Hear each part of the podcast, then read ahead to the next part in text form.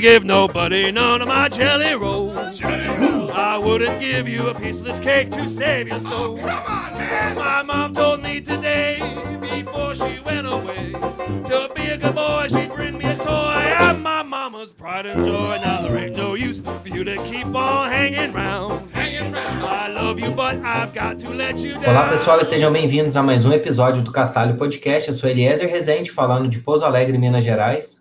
E eu sou Bruno Rocha, falando aqui de Guarulhos, São Paulo. Como não pode faltar, né? A gente tem aqui os nossos recados. Então vale lembrar, né? A gente no episódio passado a gente comentou que a gente está participando da campanha chamada o podcast é delas. E o objetivo é aumentar a participação de mulheres na podosfera, ou seja, na esfera de podcasts do Brasil. Ah, vale lembrar também, né, que a gente aqui do Caçalho Podcast, sempre que possível, traz episódios, né, com participação de mulheres, porque a ideia aqui é conhecer pessoas que nos inspirem e projetos também. E até a gente criou uma tag é, que chama Podcast é delas. Depois a gente vai deixar o link no show notes e vai de- colocar aqui no chat para quem está nos acompanhando ao vivo aqui na gravação. Então, com isso, você pode conferir todos os episódios que a gente teve até hoje, onde teve a participação de mulheres.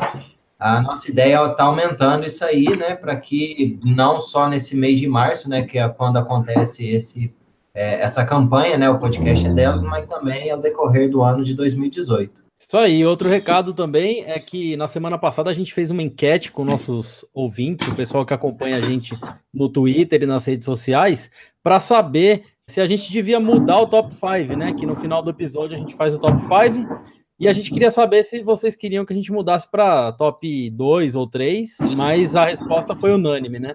A maioria quer que continue sendo top 5.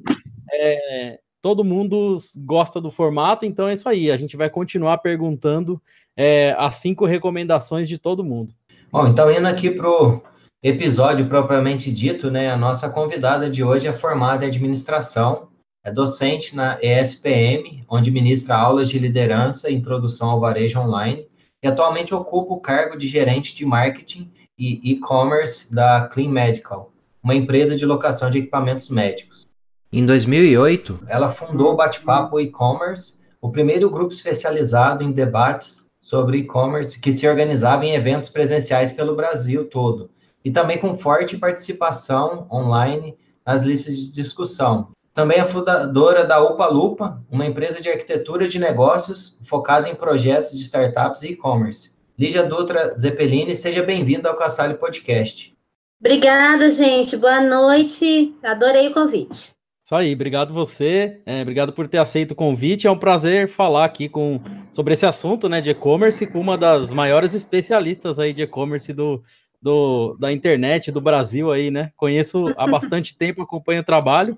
Então já vamos começar falando a respeito de e-commerce, né? Como, quando e por que que você se interessou por e-commerce na sua vida? Olha, é, tudo começou em 2005, quando eu comecei a trabalhar no Buscapé. Não poderia ser um lugar melhor, né? Eu agradeço de coração até hoje o Romero por, por tudo que ele me impulsionou. É, o Mário Letelier, que era sócio de, um dos sócios na época, que era meu chefe direto, eu trabalhava no comercial do Buscapé. E a questão não era nem só o e-commerce em si, o que mais me, me, me tocou naquela época era a dificuldade que as pessoas é, tinham, é, eu digo os empresários, né, os empreendedores, de entender como que a internet podia ser usada a favor do negócio. Isso há 12 anos atrás era um enigma e não mudou muita coisa. e assim, eu detesto é, deixar sonhos morrerem, sabe? Eu, eu, eu, gosto de ajudar as pessoas a realizarem os sonhos delas e, e, e diminuir o fracasso, na verdade, né? E eu via que a falta de informação, a falta de ter com quem conversar, alguém para sentar do lado e falar é assim que faz, entendeu? É, realmente era muito grave, então eu comecei a, a colocar isso como missão mesmo. Falei, eu, eu quero ajudar essa galera, entendeu? E o e-commerce foi um meio para isso. Vendo aqui, né, a sua descrição aí, a sua biografia, o que me chamou atenção foi o bate-papo e-commerce. Eu nunca ouvi falar a respeito disso, então eu gostaria de saber o que, que é o bate-papo e-commerce. Olha, é, depois que eu saí do Buscapé, tive outras experiências muito bacanas. Eu trabalhei numa empresa de é, uniformes especiais que vendia pela internet para o mundo inteiro, é, fez a roupa do primeiro astronauta brasileiro, é, trabalhei na Netshoes, né? E na época eu estava terminando a faculdade de administração e falei assim, caramba, não tenho onde fazer um MBA onde assim que eu terminar minha faculdade. É, se eu tiver que me especializar, eu vou precisar morar fora. E eu não queria morar fora, nem na época, nem agora. Nunca me imaginei morando fora do Brasil, no máximo viajando e conhecendo lugares. E aí eu, eu pensei assim, bom, se não existe nada aqui, eu vou criar, né? O que é você é, é, é aprender e ensinar se não bater papo com as pessoas, né? não é verdade? E aí eu criei essa marca, Bate-Papo sobre E-Commerce, fiz um cartãozinho de visitas e fiquei com essa ideia na cabeça, até que eu fui num evento da Info na época, não existiam eventos de e-commerce, existiam eventos de internet né? Eu fui nesse evento da Info, onde tá, estavam lá palestrando o presidente do Mercado Livre, que é o Estélio até hoje, é, presidente do Facebook, na época era o Rohagen, é, enfim, vários ícones da internet, e eu fiquei ali do ladinho do palco, com aquele molinho de, de cartão de visita, falando, todos esses caras aí vão palestrar no meu evento de graça. Eu não conhecia ninguém, né? Era um azé, ninguém querendo aprender um pouquinho mais e bater papo com as pessoas, ajudar né, é, o, o ecossistema a crescer. E aí eu entregava o cartão de visita para eles, falando: olha, tem um evento maravilhoso chamado Bate-Papo sobre E-Commerce, eu quero rodar o Brasil inteiro com ele. Ele eh, rola na Livraria Cultura todos os meses, e ó, você precisa estar tá lá. Eu só não tenho como custear palestra, porque eu só peço um quilo de alimento para doação como entrada. E todos eles toparam. Todos eles me entregaram cartão de visita e falaram: não, com certeza, eu vou, porque era escasso isso, né? E de, depois disso, fui lá na Livraria Cultura, né? E falei assim: olha, tem um evento maravilhoso que fala sobre e-commerce e tem todos esses caras aqui para poder palestrar na sua livraria, preciso de auditório. E então eles me cederam um auditório.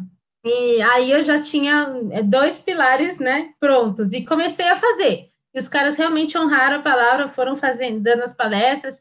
Só que não era um evento só baseado em palestra, né? Era, tinha um formato muito dinâmico de, de ter um pouquinho de palestra, mas tirar muitas dúvidas e botar a mão na massa, onde o cara que estava dando a palestra, ele sentava do lado do, das pessoas depois, é, onde tinham computadores em algumas ilhas, e olha, é assim que se faz, entendeu?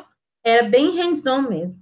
E aí é, a coisa foi crescendo. Eu, a, o terceiro pilar veio com, depois de alguns anos, onde eu consegui com que as empresas de, desses palestrantes patrocinassem a iniciativa para que eu pudesse passar por todas as capitais brasileiras e foi que a gente conseguiu conquistar. E o bate-papo ele aconteceu de 2008 a 2012, né? E conseguiu fazer assim a base, né, para é, vários outros eventos nasceram. O E-Commerce Brasil nasceu com o Tiago Baeta, que foi um dos caras que viabilizou a edição do Bate-Papo em Vitória, porque ele morava lá na época. A Vetex, eu vi nascer, assim, né? Eu conheço o, o, um dos so, os dois sócios da Vetex, é, tanto o Alexandre Sonsini quanto o Rafael, eles participaram do bate-papo inúmeras vezes como palestrantes, né? Até a Vetex Viral, que virou e lançar o Vetex Day. E aí, então, assim, eu sinto hoje que a missão está cumprida, que muitas pessoas hoje podem ter acesso a conhecimento, a colaboração, né, graças a esse esforço pioneiro dessa, dessa unidade, porque eu nunca fiz nada sozinha, né, tinha muita gente para me ajudar. Legal, eu lembro muito bem, em 2007 eu tinha um e-commerce, né, eu tinha uma loja minha, né? Uhum. Era bem divertido, foi só uma experiência, chamava Mercado Vegan, né? Naquela época não, não existia esse negócio de vegano. Devia ter uns 10 é. veganos no Brasil. E eu importava produtos para vender, né? E aí foi uhum. Pesquisando a respeito disso que eu fui parar no grupo, lá na lista de discussão do Bate-Papo E-Commerce. Uhum. E como eu já era desenvolvedor, né? Trabalhava naquela época com OS E-Commerce, Magento e outras é, uhum. plataformas. Eu acabei fazendo alguns negócios com o pessoal lá da lista do, do Bate-Papo E-Commerce na época. E acompanhei até 2012, sempre acompanhando. Você chegou aí em alguma edição? Fui já na livraria Cultura. Você gostava da dinâmica? Era diferente, não era? É, gostava bastante, eu achava bem legal.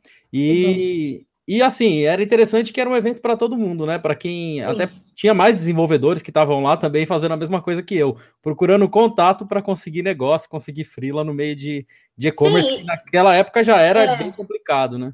E tinha desde o lojista pequenininho começando até um gigante que eh, já tinha uma empresa assim há muito tempo, mas olha, agora eu vou ter que ir para o digital. Como é que é essa brincadeira, é. né?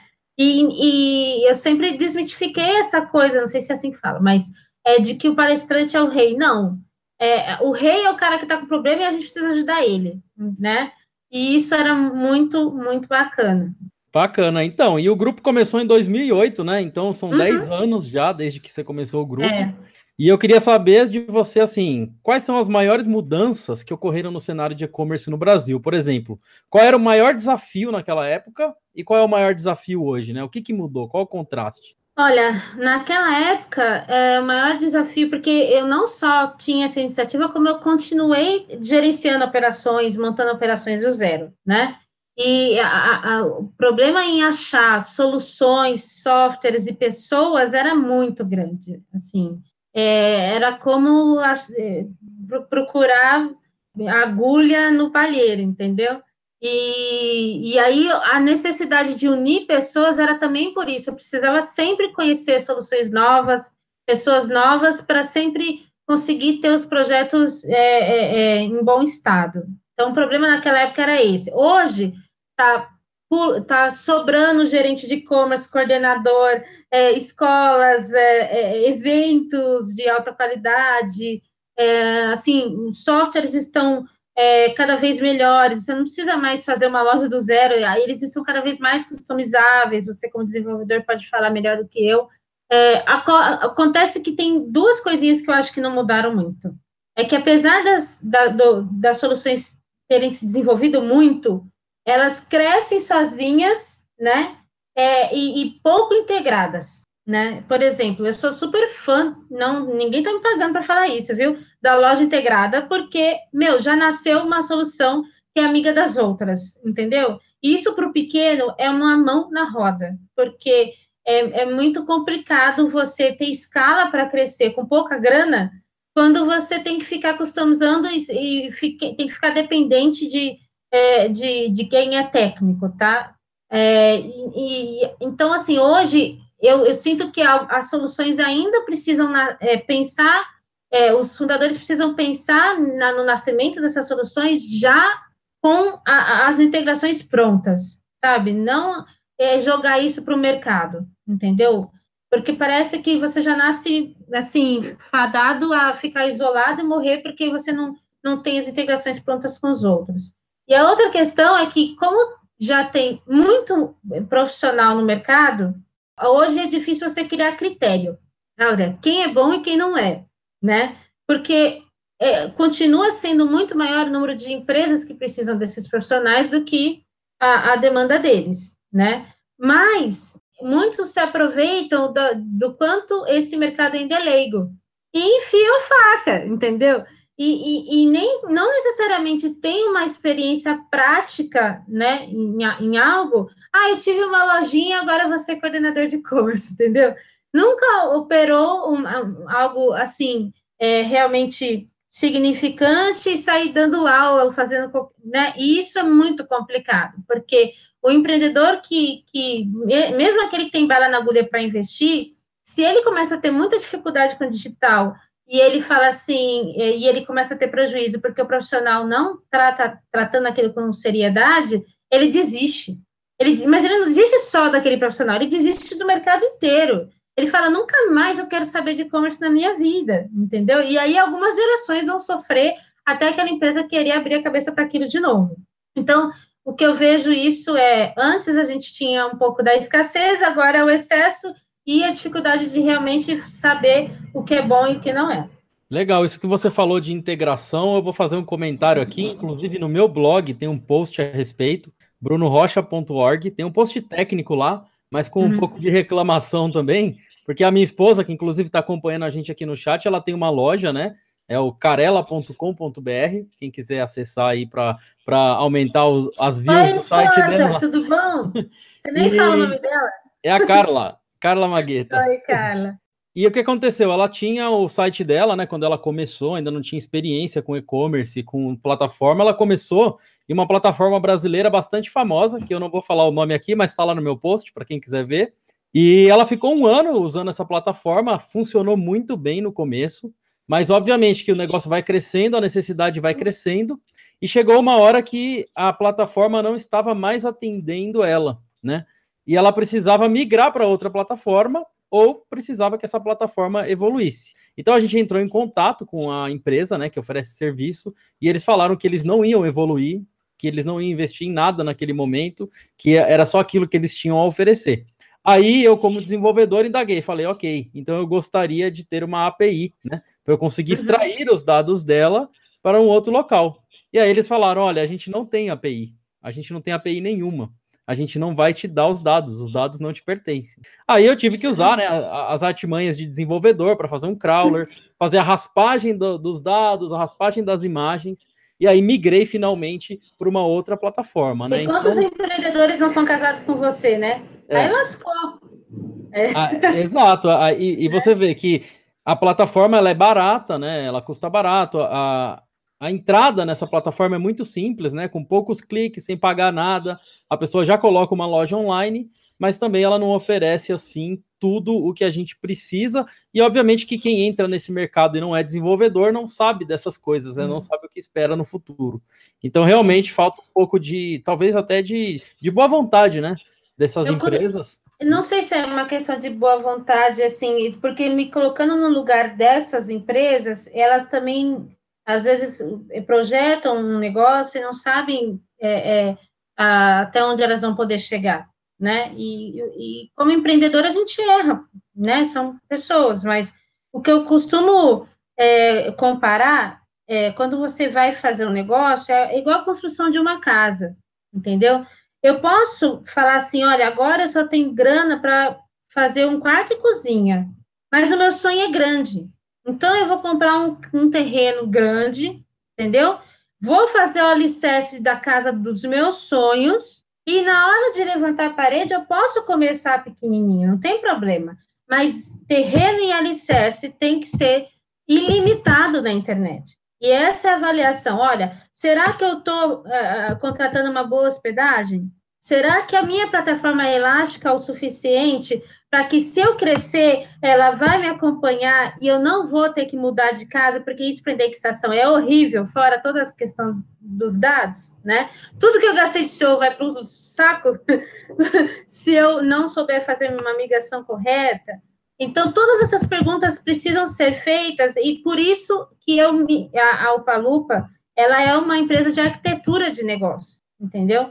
Porque tem que ter essa cabeça de arquiteto de, de, de conseguir mensurar qual vai ser o esforço para que, se eu crescer, eu não. Eu, a família cresceu, entendeu? Eu, eu não vou fazer um puxadinho que vai cair. Entende? Não é aquelas casas que vão assim crescendo assim sem, sem limite. Não, vamos planejar direito. Eu tô falando, as pessoas estão tratando dos sonhos delas, né? Da, da sustentabilidade da família delas. Então tem que fazer direito e com bons profissionais que têm essa visão. Não é só o Palupa que tem essa visão. Tem muita gente boa, muita gente melhor do que eu e que sabe fazer as coisas dessa forma. Bom, a gente está falando sobre é, a plataforma, né, a arquitetura, essas coisas. E uma dúvida que eu tenho é o seguinte: é, tá, a gente tem lá uma, um bom terreno e tem uma boa casa, né? Só que uhum. existe uma, uma outra coisa que eu acho que é muito importante nessas plataformas, que são os canais de comunicação. E hoje em dia a gente tem diversas, né? Redes sociais, e-mail, telefone, tem chat online, tem às vezes até mesmo num canal do YouTube que a empresa coloca alguns vídeos, então acaba sendo um meio de comunicação também. Então, o que eu gostaria de saber, Lígia, é se na sua opinião, é, uhum. essa quantidade né, de canais de comunicação, se ela ajuda ou se ela atrapalha no marketing online? Qual que seria, assim, se você consegue ver alguma vantagem, qual que seria uma desvantagem? E se na hora que você está vendo essa arquitetura toda, se isso é um ponto importante para ser incluído ou não. Aí tem duas coisas. A primeira é a seguinte: é, quem é o seu cliente, né? E esse cliente, ele usa todas essas redes? Então, por exemplo, se eu tenho e-commerce B2B, que é empresa para empresa, vale mais a pena eu investir meu tempo num LinkedIn do que talvez fazer post no, no Instagram. Ocorre que se, por exemplo, eu tiver um negócio em moda, eu tenho que estar no Instagram. E às vezes eu nem vou lembrar que o LinkedIn existe. Se eu tenho algo voltado para decoração, Pinterest é, é, é, essencial, né? Então, é, cada, é, tudo depende de onde meu cliente está. Se o meu cliente está lá, eu tenho que estar, ponto, tá? Agora, estar onde o cliente está e não dar conta do recado também é um problema. Então, vai depender do tamanho da sua equipe. Se você é uma equipe de uma pessoa só, um empreendedor realmente que está começando sozinho, meu, pega uma rede só, que é onde o seu cliente interage a maior parte das vezes, e faz direito, entendeu? Até que aquilo te dê um resultado suficiente para você contratar outras pessoas, ou uma agência. Aí você vai aumentando o número de canais. Se não, é como se, por exemplo, eu comprasse, sei lá, 10 linhas telefônicas, colocasse um, ou um PABX na minha empresa, se eu tivesse eu para atender, né? Aí a cozinha começar a pipocar e, e eu ia deixar as pessoas falando. Isso é legal? Não é legal, entendeu? Então, eu tenho que é, estar onde, onde o meu cliente está de forma estratégica, não usar qualquer rede só por usar, não usar só porque as pessoas falam que eu tenho que estar lá, não, eu tenho que fazer um estudo de quem é meu cliente, onde é que ele interage, como é que eu tenho que conversar com ele ali, é, enfim, e também estudar se realmente eu tenho condições, né, de atender o meu cliente, é, ainda que ele interaja em todas as redes, é, ou na maior, nas mais famosas, enfim, é, eu tenho que estudar se eu dou conta do recado de fazer todas ao mesmo tempo agora. Se não, é, começa um passinho de cada vez. É isso que eu procuro indicar sempre. Legal, é. Esse final de semana eu participei de um evento, né? Um, um, evento esportivo de bicicleta, e o organizador do evento veio conversar comigo né, a respeito de tecnologia. Ele fez uma reclamação a esse respeito. Ele falou assim: é, antigamente, há 10 anos, eu mandava um e-mail avisando quando era o próximo evento, a próxima corrida, e todo mundo lia o e-mail, todo mundo ficava sabendo, né? Hoje a uhum. gente tem WhatsApp, Facebook, Instagram, Telegram, não sei o que mais, e ninguém mais lê e-mail, né? Então, é. ele disse que ele manda um e-mail, ele manda no Facebook, ele manda no Instagram, mas ninguém lê nada, porque os algoritmos não, não mandam as mensagens para todo mundo, né? A não ser que você pague. E o e-mail, né, que todo mundo lia há 10 anos atrás, hoje já está num filtro, ou a pessoa já apaga logo em seguida, ou nem lê, né? Fica aquela caixa uhum. de postal gigantesca, né? Então, no fim das contas, esse excesso de redes tirou muito foco, né? Para a gente conseguir avisar uma coisa para o cliente e ser certeiro, assim, ó, o cliente vai acessar realmente é, é, muito difícil. Eu acho que deve ser proposital, né? Porque essas empresas querem cobrar por, essa, por esse acesso, né? Para você. Mas aí entra uma questão que eu mesma estou falando de forma errada e a gente esquece. É a diferença entre rede e plataforma. Uma coisa é rede social, outra coisa é plataforma. O Facebook é plataforma. A rede social são as pessoas interagindo usando o software, ponto. Usando a plataforma, entendeu? Então, se eu tenho de fato uma rede forte, as pessoas vão dar um jeito de é, é, querer é, saber que dia que vai ser meu evento, nem que seja com sinal de fumaça, entende? Agora, se eu não tenho uma rede forte, se eu realmente não estou resolvendo o problema das pessoas, eu posso é, é, é, usar a plataforma que for, gastar muito com, com, com é, custo de aquisição ou de, de, forma que a minha mensagem se, chegue nas pessoas que não vai adiantar porcaria nenhuma. Desculpa o palavreado, mas é isso, entendeu?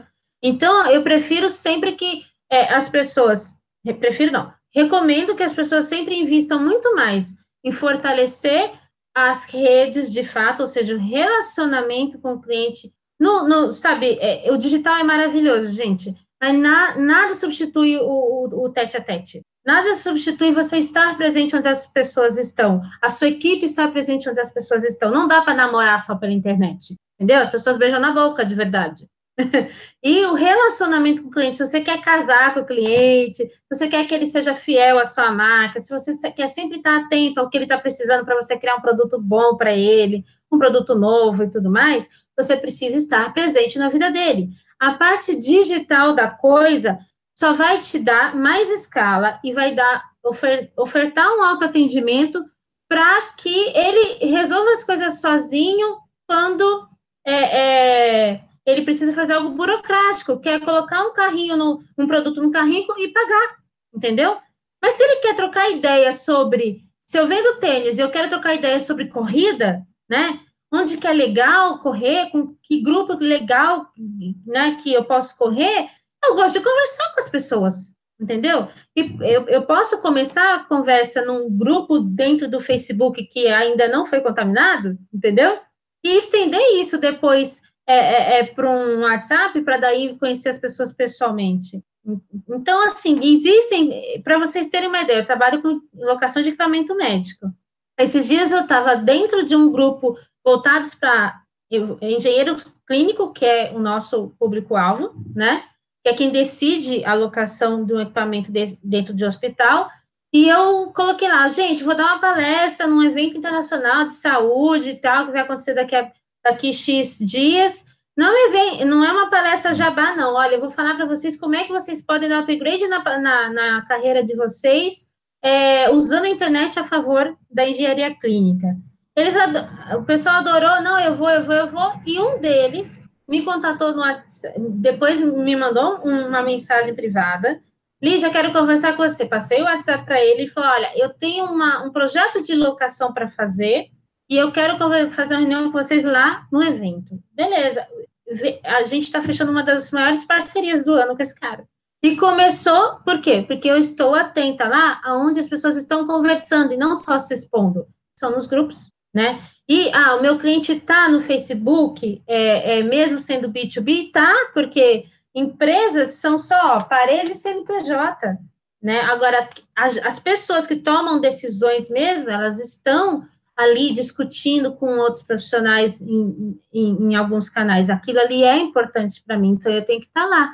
Eu só dou conta disso também, entendeu? De, do Facebook e do LinkedIn. Instagram só bota automático o negócio. Mas é bem por aí, tá? Legal. Bom, e, e, eu lembro que há, sei lá, uns 10, 15 anos, quando a pessoa começava um e-commerce, era muito importante ter uma identidade, né? Então, desenvolver um site para e-commerce era uma chatice naquela época. Porque você fazia uma reunião com o cliente, coloca o azulzinho aqui, o amarelinho ali, eu quero que a cor seja assim, que não sei o que seja assado. Ou seja, era muito mais minucioso o processo de identidade e de criação daquilo, né? Mas hoje, né, a gente está na era dos marketplaces e, além disso, dos agregadores de marketplace. Então, eu vou aproveitar para mandar um abraço para o Oswaldo, né? Oswaldo, nosso amigo aí da comunidade Python, que tem lá a, a trabalha na Olist, né? Uma dessas empresas aí que é um agregador, né? Ou seja, você se cadastra na Olist, você tem um produto lá, uma garrafa, você cadastra essa garrafa na Olist e a Olist manda para todos os agregadores que tem Extra, Americanas, é, Mercado Livre, é, ou seja, o LX, seu produto vai para todos os lugares através de uma única plataforma. Então é uma coisa realmente que tira um pouco daquela coisa da, da identidade, né? Então eu queria saber de você hoje. Quem cria um e-commerce ainda tem essa preocupação em criar uma identidade, um, um estilo próprio de e-commerce, ou é mais importante investir nesses padrões, nessas grandes plataformas e investir em estar mais visível, estar mais presente, ou ficar realmente ali, ó, fazendo aquela perfumaria toda que a gente fazia há 10 anos? Depende da estratégia do negócio, é, se ele quer ter resultado a curto, médio ou longo prazo. Exemplo, eu quero aproveitar que está uma febre no carnaval usando, e as pessoas estão usando um determinado produto, uma pulseirinha que seja. E eu quero abrir uma loja que, que vai vender só isso, eu vou comprar um container disso, entendeu? Que vem da China ou da PQP, e então vai ser uma, uma coisa rápida, pontual. E para isso eu vou colocar em todos os marketplaces. Ok, não tem certo nem errado, cara. É a estratégia daquele negócio. Ele não vai se preocupar muito em fazer algo super elaborado em relação a uma marca ou usabilidade do site dele e tudo mais, porque ele quer o resultado imediato e, e, e de forma pontual, tá?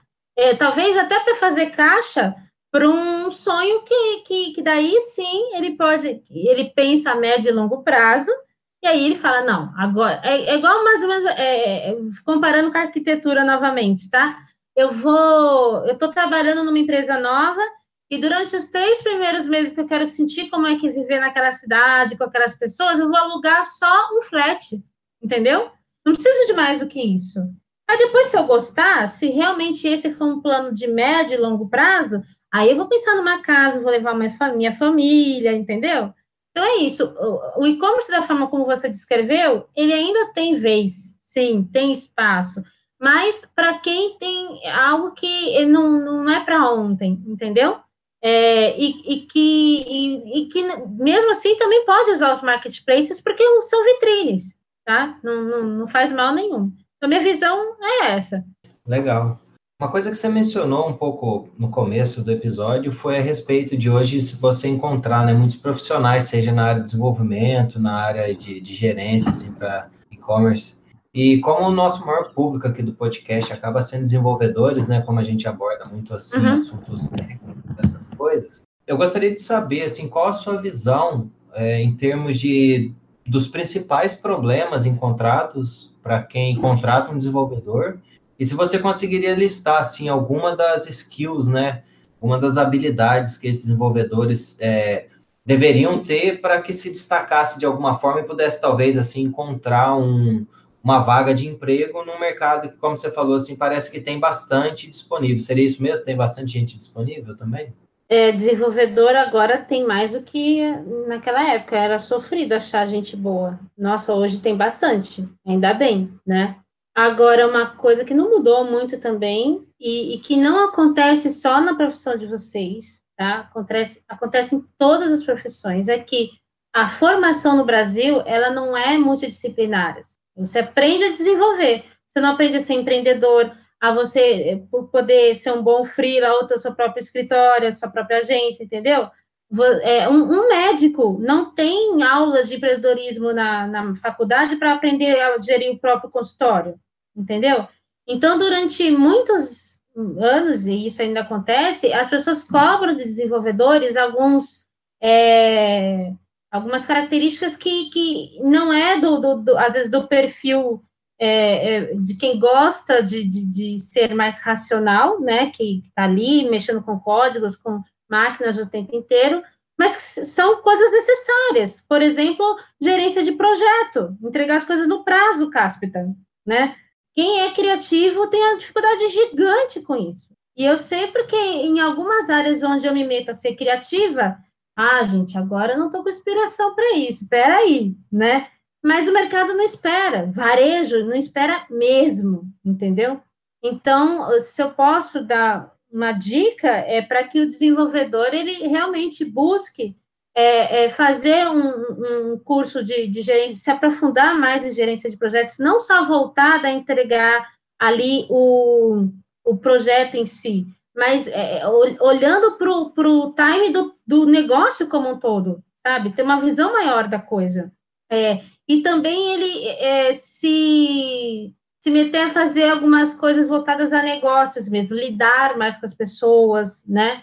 é, porque ele, muitos assim ficam assim atrás do computador escondidinhos, entendeu? E perdem muitas oportunidades de crescer na carreira, porque é, é, é, lidar com as máquinas e com as pessoas são, são coisas totalmente diferentes, né?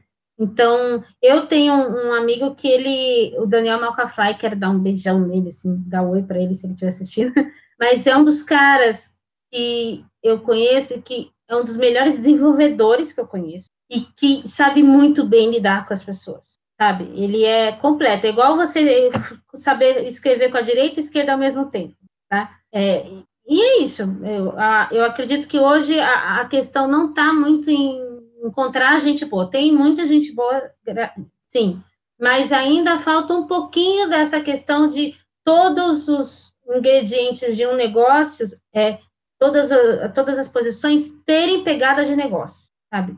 Vai fazer um curso de empreendedorismo, vai fazer uma vivência, vai abrir uma startup e quebrar umas três vezes, entendeu?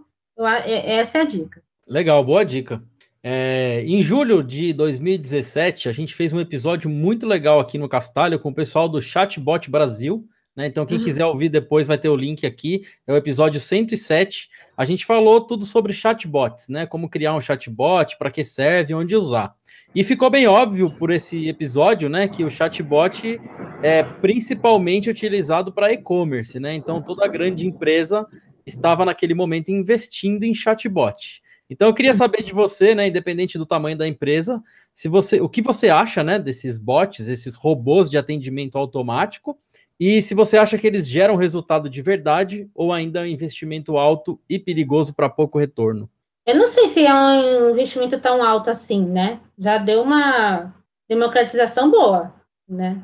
Agora, eu acredito que, que dá um resultado, pelo menos, para desafogar as filas, porque, gente, na boa, a maioria das perguntas dos clientes são idênticas.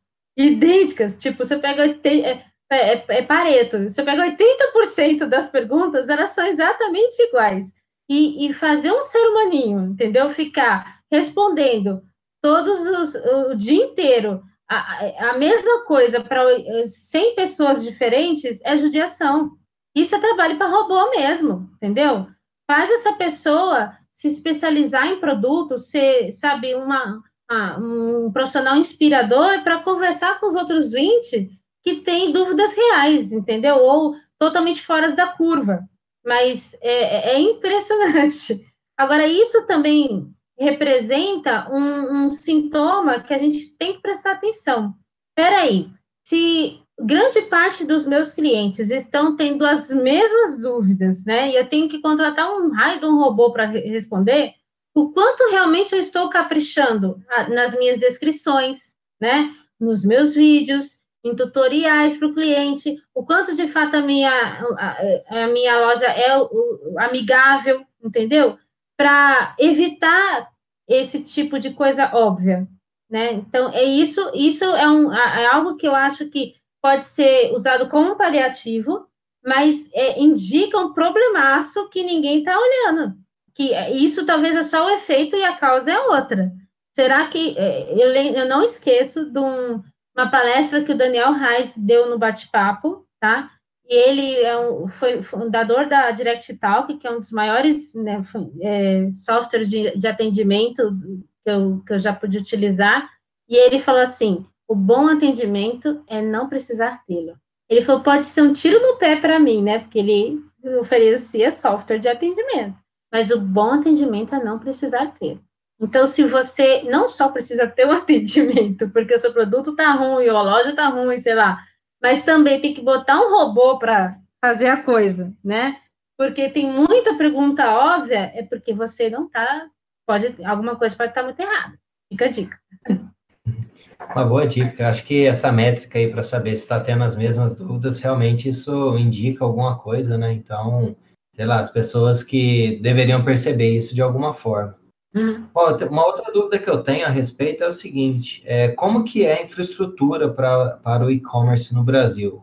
Ou seja, o assunto aqui acho que é um pouco polêmico, né? O que, que você pensa sobre os Correios? Por que, que tem uhum. pouca gente é, inovando nesse mercado de entregas? Porque a gente vê aí, vira e mexe, tem a greve dos Correios, né? Isso aí acaba se tornando um transtorno, acredito que principalmente para empresas né, de e-commerce que dependem né, das entregas. Qual seria a sua visão a respeito deste assunto? As próprias empresas que nasceram aí é para, eu posso dizer, concorrer com os Correios, Direct, é, a Total Express, a Direct e tal, lá, lá, elas dependem do Correio em algum ponto, porque ninguém tem a capilaridade dele. nenhuma empresa chega onde o Correio chega, entendeu? Hoje no Brasil. A, e as empresas que chegam, que são grandes transportadoras, é, elas trabalham com grandes volumes. E ainda que elas trabalhassem com uma logística fracionada, que é o caso do e-commerce, são empresas que ainda estão analógicas, que mal tem um sistema onde o cliente do meu cliente pode rastrear o, o, o produto, entendeu? É, então, a, a estrutura é, no Brasil para o e-commerce é, é, barra nisso daí. Não é tecnologia, não é falta, não é mais falta de solução tá, de, tecnológica. É, é, é mudança de, de, paradigma, sabe? De, de, modelo mental dos empresários, dos, sabe? É, de quem quer investir nisso. É, eu, eu, eu trabalho há muito tempo com empresas tradicionais que querem, né, começar a vender na internet, e quando eu começo a conversar com eles, assim, primeira semana de contratação, eles falam, pelo amor, esse buraco era muito mais embaixo, entendeu? Por quê? Porque uma coisa, assim, você sabe qual é a diferença entre e-commerce e e-commerce, sabe? Não, eu acho que eu nunca ouvi falar da diferença. Tem um livrinho que chama assim, o mais completo guia sobre e-commerce. Ele é de, deixa eu ver, ele deve ser de 2005 também, por aí. E ele explica o seguinte: e-commerce, o E, é de eletrônico. Então, eu posso ter um negócio eletronicamente funcionando, ou seja, com todos os processos automatizados, mas não necessariamente vender pela internet. Eu posso um supermercado todo automatizado, eletronicamente funcionando, mas ainda não vende pela internet, ok? Ao passo que eu, o e-commerce, que é quando tem o i na frente, aí sim é a internet como canal. Agora, eu não posso ter a venda pela internet se eu não tiver um e-commerce, porque senão eu quebro, entendeu? A escala que a internet pode dar para o meu negócio pode quebrar um negócio. Existem várias empresas que começaram a vender pela internet, mas não estavam estruturadas de forma eletrônica, que tiveram que fechar a loja, porque senão ia quebrar o negócio inteiro. Eles, quer dizer, a internet ela, ela abriu uma porta para a bagunça que tinha lá dentro. E as pessoas vão olhar, entendeu? Não só a bagunça em relação a processos, mas principalmente em, em estrutura hierárquica, que não combina com atendimento via internet. Como é que você vai querer é, é atender 24 por 7, entendeu? 24, por, 24 horas, 7 dias por semana, com pessoas que é, estão em, é, é, consumindo em rede, quando que a sua estrutura é, empresarial ainda é centralizada ou no máximo descentralizada. Não funciona, gente, entendeu? E, então, assim, é, como a maior parte do, do, das empresas no Brasil, não estou falando só de Brasil, no mundo, tá? Ainda estão funcionando é, de forma centralizada, descentralizada, sem processos, não estão funcionando de forma eletrônica, é, brincar de internet, é, assim, é, é, brincar de internet não é coisa para amador, entende? É, não dá para fazer. E aí, as empresas de logística estão nesse, nesse, nesse pacote e, e, estão fazendo feio, desculpa, né? Por exemplo, grandes negócios conseguiram crescer, por exemplo, uma wine da vida, porque elas não contam com o correio. Elas, no, no próprio plano de negócio, o, o, o, Rogério foi lá na TAM e falou: Ó, eu vou entregar X garrafas por mês e eu preciso ter o apoio de vocês. Entendeu? E por quê? Porque o Correio falou: nunca vou entregar garrafa para você. E ele se virou nos 30, sabe? É, então, eu acho que é um pouco do, do, dos empreendedores é, do meio serem mais audaciosos, assim como esse case, e tem vários parecidos, e também é, é botar impressão nas empresas de logística para elas se atualizarem e falar: meu, não vou mais depender do correio ou da malha dele. Um desabafo. Bom, muito bom esse desabafo. Acho que, independente de ser é, comerciante ou não, todo mundo tem um desabafo contra os Correios aqui hoje em dia no Brasil, né? Porque tem coisa mais chata do que ficar esperando a sua entrega e não ter rastreamento e o preço também.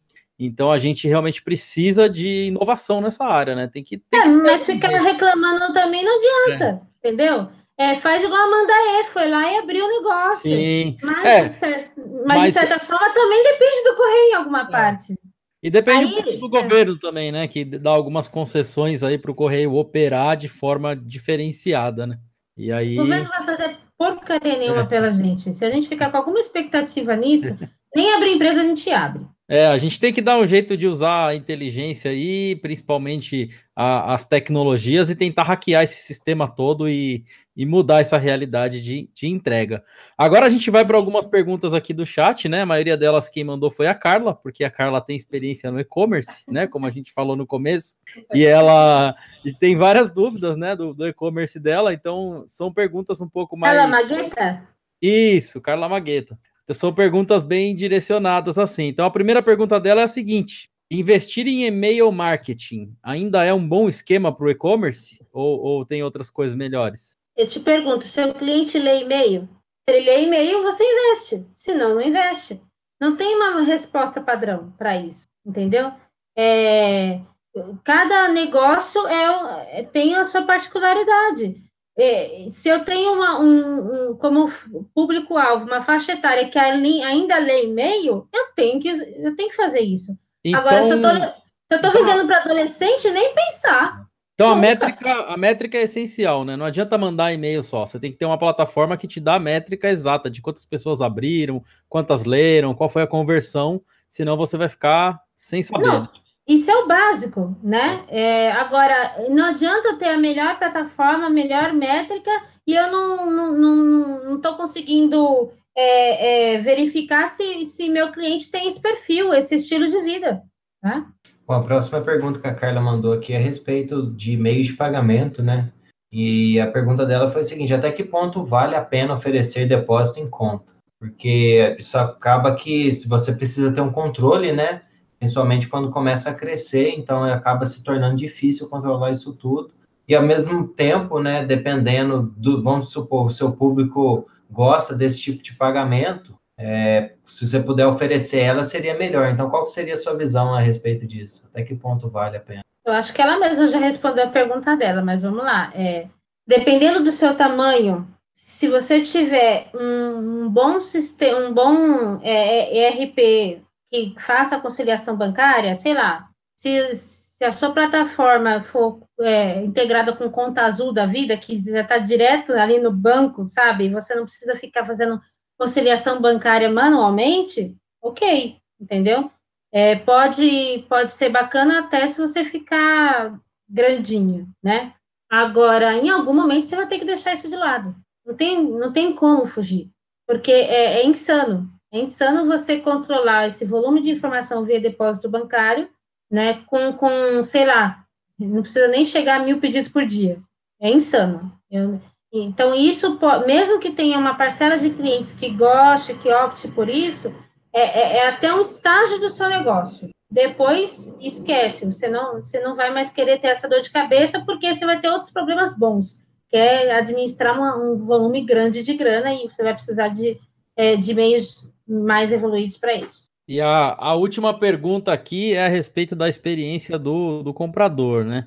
As pessoas ainda têm medo dos gateways de pagamento, tipo PagSeguro, Mercado Pago, Moip, PayPal. A pessoa que compra hoje em dia em geral. Porque antigamente todo mundo tinha um certo de medinho, né? Eu tô aqui no site, clico, vou, sou direcionado para outro site para pagar, você já fica meio com o pé atrás.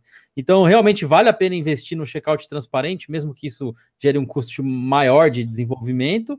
Ou hoje em dia, tanto faz, as pessoas já confiam nesses gateways? Olha, 10 anos atrás era uma, um parto, né? Fazer as pessoas é, colocarem um cartão de crédito na internet. Hoje, graças a PagSeguro, principalmente, né? É, isso diminuiu drasticamente. Mas dentro de algumas verticais, isso ainda é muito relevante. De novo, não existe resposta padrão poxa, eu tenho, eu vendo um produto para uma faixa de, de, é, de clientes que são mais desconfiados, principalmente, sei lá, acima de 50 anos, entendeu? Então, eu vou precisar é, é, é investir mais nisso. Agora, é, eu tenho, sei lá, um perfil de clientes que é super digital, compra tudo pela web, sabe? É, já não tem esses receios, esses receios, então, beleza, eu eu consigo ficar menos despreocupado, tá? Mas é, é, na, na grande maioria, assim, olhando de cima, isso diminuiu muito, muito. E mesmo quem ainda está meio resistente, pelo menos já está aberto a, né, a fazer uma experiência nova aí. Legal, era bom ter. É, eu não sei se existe algum portal de, de pesquisa na área de e-commerce. Eu me lembro de já ter visto algumas coisas feitas até pelo eMasters alguma vez, mas se você, se você souber depois também puder indicar para a gente. Mas eu não sei se existe algum tipo de pesquisa, pesquisa sobre comportamento do consumidor online, onde ah, a gente consiga tem. acessar né, um, um, uns gráficos dizendo faixa etária. O Elite faz muito Elite. disso. Ah, e tem várias empresas que estão se unindo. A própria Mandae é, fez é, com um, um, estudo com outras empresas, não estou lembrando agora todo mundo que estava envolvido, e eu recebo por e-mail, sabe? Olha, Lígia, tem aqui uma pesquisa só para o setor da saúde, só para o setor de moda, isso tudo baseado, na, o pessoal da cadastra também, é, as, próprias empre, as próprias empresas estão se unindo para criar informação relevante para os empreendedores, porque quando, é, é, é estratégia de marketing de conteúdo, entendeu? Então, é, tem sim, o próprio portal do e-commerce Brasil tem informação pra caramba, são muito bons, está tudo sempre atualizado, né? É, acho que vale a pena seguir, é, se cadastrar o máximo possível para receber esses e-books também. Bom, muito bom e muito conteúdo, né? A gente tinha aqui algumas perguntas que infelizmente a gente vai ter que cortar, né, para caber aqui dentro de um episódio, porque outra coisa que a gente gosta, né, a não ser fazer perguntas, é conhecer é, um pouquinho mais sobre as pessoas que a gente traz. Então, para conhecer um pouquinho mais sobre você, Lígia, a gente vai aqui hum. para o nosso top 5. Então, a gente gostaria aí de algumas indicações de tá. música, livros e filmes. A gente vai começar aqui com música, né? A gente sempre fala que são é, é top 5, mas se caso você quiser indicar menos, ou banda, ou então uma música em específico, fica a seu critério. Então vamos lá, o que, que você indica aí para gente de música? O que, que você gosta de ouvir, seja quando você está aí arquitetando um, um novo é, projeto de e-commerce, ou seja, quando você está descansando um pouco disso tudo? Olha, eu sou muito louca, porque eu gosto, desde ouvir Apocalíptica, quando eu tô. Não sei se você já viu, são músicas do Metallica instrumentais, né? E. Mas eu vou confessar, quando eu tô fazendo faxina, eu também ouço Anitta, tudo bem, entendeu? então, o pessoal aí vai surtar com isso, mas eu confesso em público que é super legal dançar um pouquinho, entendeu? Assim, balançar o esqueleto, pagar um ridículo. É, apesar de que ela é uma ótima empreendedora. É, música é isso, cara. Eu vou de 0 a 100, num... mas o Apocalíptica eu adoro, assim, é, me dá uma paz. Eu gosto muito das, das letras do Metallica também. Então. Excelente, Apocalí Apocalíptica é muito legal. É, uhum. Todos esses projetos aí de música, de releitura, né, de música com uhum. instrumentos diferentes é muito legal. Eu adoro então, música clássica e daí misturar com rock é muito legal. É muito legal. Bom, a próxima parte aqui são os livros, né? Então indica pra gente aí alguns. Pode ser qualquer tipo de livro, desde gibi, livro, revista, qualquer coisa que você goste de ler, seja na área de empreendedorismo, romance, qualquer coisa. Indica alguma coisa bem legal aí. Dois livrinhos que eu gostaria de, de passar aqui. Um vai transformar a, a vida de vocês como pessoas, como seres humanos, e outro vai transformar a forma de pensar negócios e, e pessoas, né? O primeiro é o livro de Mirdá. Inclusive, eu tenho ele em PDF, eu mando para vocês, vocês podem espalhar para o resto do mundo inteiro. É, é fantástico o livro de Mirdá. A partir, ele é um livro mágico. Você vai lendo, sua vida vai mudando. Tá? Então, é, não, não tenho o que dizer, é maravilhoso. E, e uma, um livro chamado Macroeconomics, e tem N, vários cases sobre empresas que se transformaram socialmente. Então, partiram do, do, do sistema centralizado, né, controlador, para algo mais distribuído e, e, nossa, potencializaram muito os negócios graças à falta de controle. E isso eu acho também muito legal. Então, esses, esses dois livros marcaram minha vida. Bom, indo aqui para a nossa última sessão, né, do Top 5, seria filmes, pode ser séries também, novela, o que, que você gosta de assistir? Cara, eu não assisto novela há mil anos já, mas eu fiquei viciada em séries, né, acho que todo mundo tá assim. Eu amo a parte de saúde, trabalho com isso agora, então Grey's Anatomy é básico, por mais é, é chororô que seja, e eu adoro séries também de super-heróis. Eu estava assistindo Demolidor. É... Agora, um, um, filme assim marcante, aquele do Will Smith, que ele vende umas máquinas. Eu esqueci o nome, gente. Eu acho que Em ah. Busca da Felicidade, uma coisa assim. Isso, Em Busca da Felicidade. Eu achei maravilhoso, assim. Ah, o, o perrengue que o cara, sabe, é, é, leva a vida toda, os exemplos que ele dá para o filho dele, assim, depois que eu me tornei mãe, então, é, eu falo na mesma, eu falo sempre a real para ela, sabe? Então, é, filme é por aí. Legal, excelente mesmo esse filme aí do, do Will Smith, eu também não lembrava, e a gente foi corrigido aqui no chat que, na verdade, é A Procura da Felicidade. Isso, e ó, é. eu detesto filme de terror, eu não durmo, eu morro de medo e choro a noite toda se me obrigar a assistir. Isso aí.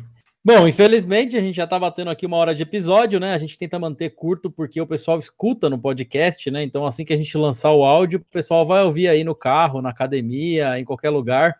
Então é bom manter uma hora aí para o público de podcast. Não se esqueçam, Castalho é podcast. Então se inscreva lá no iTunes ou no seu player de podcast favorito, né? Então, para finalizar, eu gostaria de inicialmente agradecer você, Lígia. Foi muito legal bater esse papo aí, falar sobre essas coisas de e-commerce. A gente já viu que tem muito mais coisa para falar a respeito, né? Um, é um mundo muito vasto, né? Então, e eu sei que você também participa de muitos projetos aí. Então, quem quiser saber de e-commerce, procura aí seguir a página do Facebook da Lígia e todas as outras redes dela. E eu gostaria de deixar para você um espaço agora para você falar uma mensagem que você quiser aí. Pode falar o que quiser, fazer propaganda, falar dos seus links, vender o que você quiser, né? Já que você é boa de vender, faça aí os seus minutos aí de, de mensagem livre. Ah, gente, não, eu não tenho nenhum jabá para fazer, não. É, eu, eu só gostaria realmente que cada profissional que, que esteja é, ouvindo, que vai ouvir é, esse nosso bate-papo aqui, por mais piegas que seja, tenha um propósito para trabalhar, entendeu? Não, não trabalhe só por dinheiro, não. Trabalhe porque você quer se transformar como ser humano. Não queira ficar com a ilusão de querer salvar o mundo, não, porque tem muita gente para querendo salvar já. Cuide do seu mundo, cuide do, do, do que faz você levantar todo dia e falar das coisas com brilho nos olhos, entendeu? E, e faz o seu melhor, faz para você. É, é, é isso que eu tento passar para mim mesma todos os dias, essa força de que eu, eu, eu tenho que ter um porquê de fazer as coisas. A maioria das empresas das pessoas, elas conseguem se descrever ah, o, o que eu faço e como eu faço, entendeu? Mas é muito difícil elas realmente responderem o porquê elas fazem. E é isso que faz a diferença quando a pessoa vai é, é, consumir algo que você está criando. E não é só consumir, ela está é, ela foi cativada por aquilo, porque ela se identificou com você, porque ela falou: caramba, esse também é o meu porquê. A partir do momento que tem esse nível de identificação, o resto é resto. Você pode vender até ar, até fumaça embalada no plastiquinho aqui, assim, entendeu? A galera fala: não, essa fumaça é o máximo, entendeu? Então, assim, é, é eu, eu gostaria de deixar essa mensagem: façam as coisas de coração e Boa sorte. Bom, gostaria também de aproveitar aqui e agradecer, né, todas as pessoas que participaram aqui conosco ao vivo, né, na gravação, pelo chat aqui do YouTube. E agradecer também todos os nossos ouvintes que assinam o podcast, como o Bruno mencionou, seja lá pelo iTunes ou pelo seu player de, de podcast favorito. E também agradecer todo mundo que nos segue nas nossas redes sociais, né, no Twitter, lá no Facebook. Então, se você ainda não segue, se você ainda não assina o nosso canal no YouTube, vale a pena assinar, porque aí você pode saber das nossas gravações e quem sabe participar aqui mandando suas perguntas diretamente. É, vale lembrar também que se você não pode participar ao vivo, né, pelo YouTube, é, acessa lá o Twitter, deixa uma mensagem, a gente vai tentar aí avisar com antecedência sempre que a gente tiver uma gravação marcada. Com isso, você já pode deixar suas perguntas lá de antemão. Muito obrigada, gente, pelo tempo de vocês, a vida de vocês, assim, é, é vocês gastaram a vida de vocês aqui ouvindo a gente agora. Então, isso não tem preço. Tem muito valor para mim. Obrigada mesmo por cada minutinho. É isso aí, então, pessoal. Muito obrigado aí. Como a gente já falou, muitos obrigados. Então, a gente sempre agradece, porque, afinal de contas, é realmente isso que a Lígia mencionou, né? Você está aqui participando conosco e ajudando a deixar o Castalho cada vez melhor. É o que realmente importa. Então, até o próximo episódio. Um abraço. Um abraço, pessoal. Até o próximo. Tchau.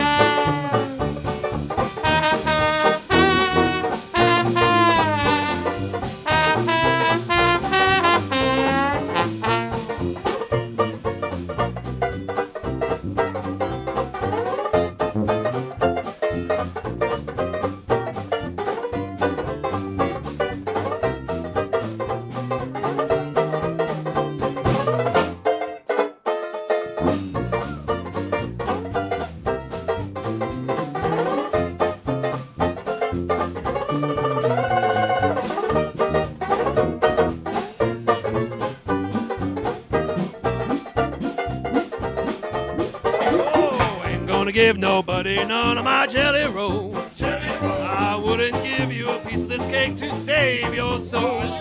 My mom told me today, before she went away, to be a good boy, she'd bring me a toy. I'm my mama's red hot boy. Now there ain't no use for you to keep on hanging round. Hanging round. I love you, but I've got to let you down. Oh, Lord, your jelly roll is fine, but it ain't as good as mine. I want it, but you can't have it, cause I ain't gonna give.